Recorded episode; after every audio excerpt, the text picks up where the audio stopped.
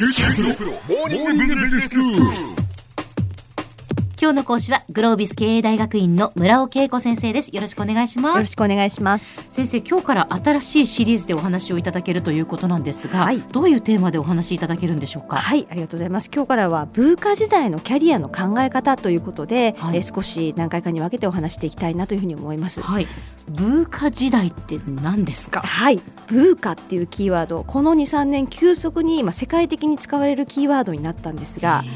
一言で言うと、まあ、予測不可能な状態というふうなところなんですが、はいはい、それぞれまず頭文字を取っていましてですね、えー、V は、うん、えー、ボラティリティ変動性ですね。ほうほうほう。で U はアンサートンディということで不確実性、はい、C がコンプレクシティということで複雑性、うん、そして A がアンビギュイティということで曖昧性ということでまあ、文文化時代というふうに言われていて。なるほど。それぞれの頭文字の VUCA で文化なんですね。そうなんです、えー、で、まあ、これもともとは1990年代に、まあ、アメリカの軍事領域において用いられてきた言葉で、まあ一言で言うと予測不能な状態という意味で、うんはい、あのまあ、今ビジネス環境とか世界環境全般的に言えることだと思うんですがもはや問題も課題も明確でない。何がどうなっちゃってるのかわからない非常にあの予測不可能な状態というふうな、はい、まあ、それを象象徴する言葉として使われています。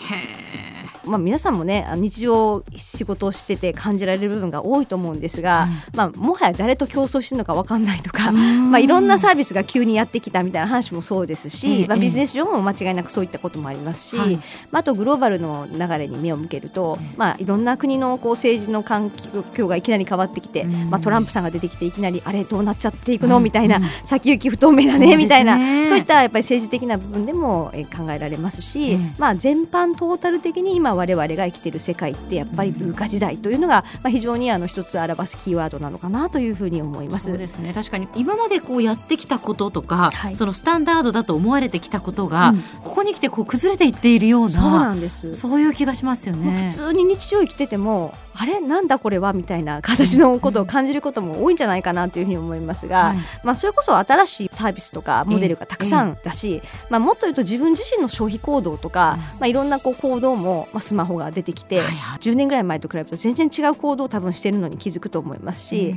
まあ、あと仕事されてる方はねえこんなとこと競合してるの？だったりとか、はいはい、なんか売り上げ落ちてきてるんだけどなんでそれが起こっちゃってるのか全く予測つかないとか。例えば具体的なイメージで捉えるとタクシー業界でウーバーみたいな話がよく出ましたけれども、はい、あ日本はちょっとまた違うモデルなんですけども、はい、海外では、まあ、要はタクシーのドライバーとかタクシー会社という固定費を抱えずにですね、まあ、それこそある日突然一般の人が運転手になってであの一般の人がそこに乗るみたいな形のモデルが生まれているわけですよね、はいはい、そんなものが出てきちゃったら今までその会社を抱えて運転手を抱えて車を抱えてたくさんの固定費を抱えてきた会社の経営が、うん、まあ、ガラッとそれ持たなくてもできるしほとんどリスクないしみたいな状態に、まあ、なっちゃってたりとか、うん、あるいは、まあ、ホテル業界とかにおいてやっぱ Airbnb ってもうあの民泊とかで最近使われてることも、えー、まあ、いろんなもの出てきてますけれども、はい、それも同じくで、まあ、ホテルじゃーんとたくさんのとホテルを建てて、うん、従業員を雇って、えー、で日々こう稼働率みたいなことを意識しながらいかに持ってるものを埋めるかみたいなことを必死で考えてきたものが、うん、まあ、持たなくっても、まあ、たまたま誰かが持ってるものをうまくつなぎ合わせて、はい、特にそのこの会社としてはリスク取らずにそうですよ、ね、はい、止まったら全部こうチャリンチャリンと収益が入ってくるみたいなモデルだったりとか、うん、なんかやっぱかなりそういったモデルが増えてきてるわけですよね。ええ、でそうするともともとの業界は最初は何で売り上げ下がっちゃってるのか分かんないみたいなところで、はい、気づけばこんなサービスが全然違うとこから来てる。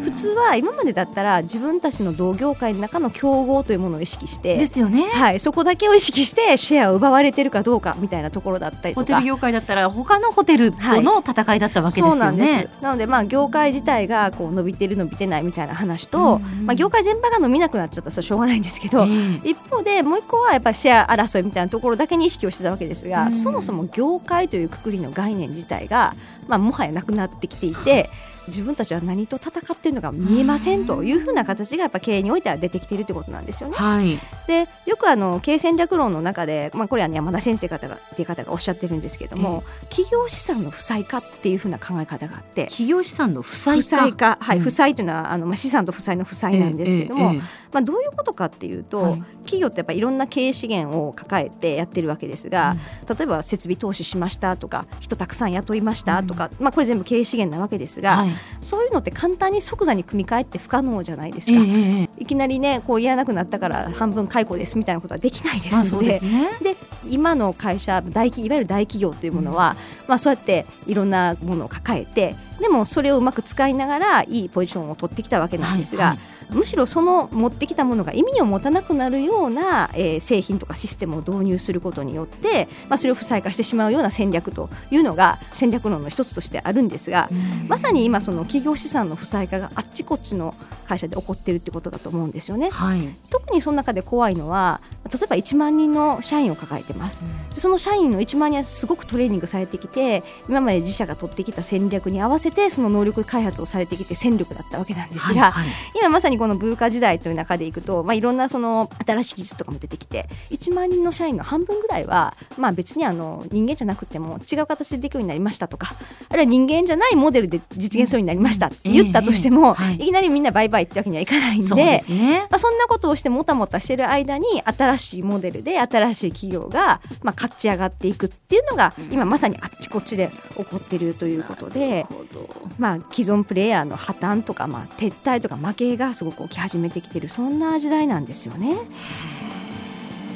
今までの常識だと思ってたものが本当に非常識で、まあ、逆に今まで非常識だと思ってたものが、まあ、この先の常識になっていくみたいな形で。そうですね。やっぱりこう脳を柔らかくしないといけないっていうか考え方をねなんかこうだっていうふうに凝り固まって考えていると時代に取り残されていってしまうよっていうことなのかもしれないですね。そうなんです。だからこそそのやっぱり変化というものを、うん、あの受け入れる気持ちを持っていかないと、えーえー、てか変化して当たり前で変化するってワクワクするよねみたいなマインドセットになっとかないと、ある意味耐え難い時代かもしれないので、はい、まあ文化時代ということでいくと、まあ、そういった非常に曖昧で不確実で見えないけれども、えー、でも見えないからこそ楽しいじゃんみたいなそんなことが求められていく時代なのかなというふうに思います。はい。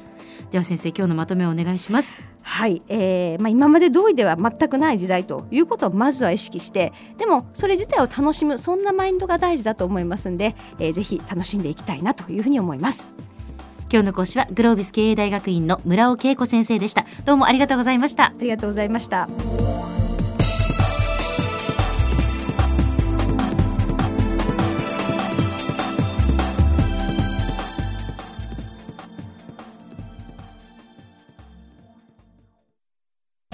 QT プロは通信ネットワーク、セキュリティ、クラウドなど QT ネットがお届けする ICT サービスです